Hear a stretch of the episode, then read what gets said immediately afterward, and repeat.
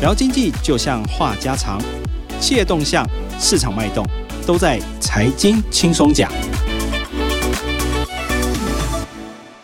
各位听众，大家好，欢迎收听由静好听与静周刊共同制作播出的节目《财经轻松讲》，我是副总编辑曹宇斌。这个礼拜哈，我们要谈一下房市哈，我们马上来欢迎我们的记者乔慧。大家好，乔慧，这一次我们为什么要说这一房市的题目哈？其实是。最近有一个案子哈出现了状况，那马上请乔慧来说明一下为什么会出现状况，而且出现的状况是在台北市的蛋黄区。这几年政府一直不断的在紧缩奸商的对、啊、对。包括民众跟建商的资金都被紧缩，那其实我们都可以看到，大家陆续会有一些所谓的烂尾楼啊、建商倒闭啊这样子的案例。但是过去大部分都是出现在所谓的新北市，那就算台北的话，大概也就是北投这样子算是比较蛋白的区域。但是这次我们独家掌握一个案例，它叫做大安文华。这个建案其实就跟它的案名一样，它就是在台北市大安区，大概在六张犁站附近。现在目前就是一个停工、没有销售的状况。嗯，那大家会好奇啊，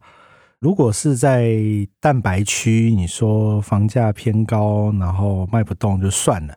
在蛋黄区，一般来说，你看台北市有很多房子都是七八十万、九十万，甚至一百万、两百万起跳的，那为什么在这个地方会爆发这种建商跳票嘛？金额还不少啊。哎，对，它其实跳票的金额，我们去查，大概有。截至到十一月二十号左右，大概有两亿多元。那其实再仔细去查，可以发现他跟他的贷款银行，就是国际票券公司，大概有二点三亿的债务的官司这样子。嗯，那其实国际票券在今年上半年就已经对这家建商提出强制执行，就等于说他已经没有钱了嘛？就是资金上面可能压力蛮大，资金断裂啊。哦，那就我刚刚一开始问的嘛，为什么会出现这个状况？嗯，这几年从二零二零年底，政府其实一直对于建商，包括你购买土地的贷款的成数，一直在不断的下修，从可能过去有七八成到六点五成，到最近的话是五成。那这个五成是四加一。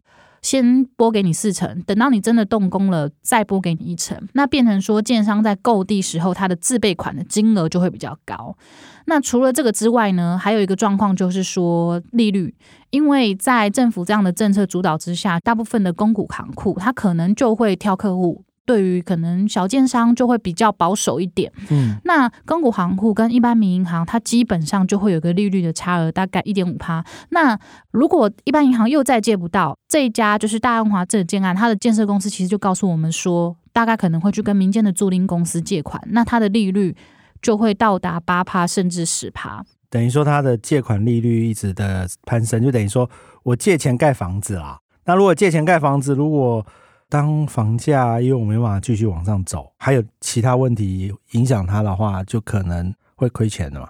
对，那其实还有另外一个状况，就是说营建成本的上涨。这个我们之前提过很多成本的部分。那其实像这个建案，我们后来有找到他现在目前负责统筹整个状况的一个顾问嘛，他是有提到说他自己也说，他们这个其实地点是好的。那他建案其实本身。嗯也才十八户，我们看实价登录大概就一平卖一百零九万，在大安区来说，其实门槛相对来说是比较低的。他也说为什么会这么辛苦，其实是因为他们第一波在卖的时候就卖超过四成，那其实四成对一个建案来说，他的财务大概就是已经过关了。但是后来因为它的营造厂原本估他们一瓶新建的成本是二十三万，可是后来材料不断上涨，那中间可能比如说包括希望建商帮他们吸收钢筋材料费大概两百万，就是有这样的一个过程。到最后，这家营造厂就是在最后一刻说：“那我就不做了。”嗯，那建商自己的评估是，可能对方算一算，发现利润不够啦。嗯，那因为这样子，然后他们就没有办法如期交屋，也就只能跟第一批购买的客户解约。嗯。那这中间就是你有这个时间差，然后你借的资金的利息又一直不断的在跑。那当然，我相信现在要盖下去，它的成本一定是比当初估的一平二十三万还要高，等于说是双重的压力啦。第一个就是资金的成本，资金来源；第二个，你的营建成本不断的上涨，这两个东西逼的小建商确实在这一两年是呃比较辛苦啦。对，所以说在蛋黄区爆发这种建商跳票哈。某种程度来说，也是对整个产业哈，不管是对金融业，或者是在银建业，或者是建商来说，都可能是要开始拉警报吧。那你这次访问的时候，对于这些金融业者，他们怎么看在蛋黄区都发生这样的状况？嗯，就以这次的当事人之一国际票券，他就有提到这个地段价值是好的。那他们也了解说后续可能会有人接手，所以他们评估债权的回收是没有问题的。但其实对于金融业者来说，他们真的是透过筛选客户这样的方式去降低他们的风险。嗯、那包括像政府有一直不断的在要求他们要降低他们的建筑融资的额度，包括今年年底金管会。就有宣示说，他们要进行第三波的不动产专案精简，嗯，就是说针对放款这一块，他们是非常的严严严格的，对。对，但是相对来说，对于被他们筛选掉的那一些小建商，嗯，就是真的会面临所谓的生存危机了。OK，所以小建商目前怎么办？就是跟租赁公司或者是民间借贷，或者是你还没有踩下去那个雷的，就不推案了。OK，因为我自己也有亲戚是建商嘛，他就有说了，反正到最后的状况就是说，如如果有土地的话，我就不建嘛，或者是我把土地卖掉，反正我就土地的成本也好，我能够回收，或者是有赚一笔，其实对他来说也不会继续烧钱呐。第二个就是说，他如果说能够找到合建的对象，就是说不要他自己出钱啦，原则上就是营建业或者是。建商来说的话，其实资金成本对他来说是蛮大的啦。如果说能够减少他的资金压力，他其实是第一个。那你刚才提到的成本的部分是大家都一样嘛？为什么说现在双北的房价你说要下跌难度也比较高的原因，其实成本的不断的垫高，其实也是让建商比较不愿意降价的一个比较大的主因啦。那如果说这样的造成银建业出状况，再烧到金融业，那对于这个主管机关，他们有什么样的想法？主管机关的想法哦，其实我觉得他们的态度蛮明确的，也、嗯、就是说，他们其实就是透过前面讲的筛选客户这样的方式，去避免这个火烧向他们。那至于小建商会怎么样，那可能就不是他们考虑的范围内了。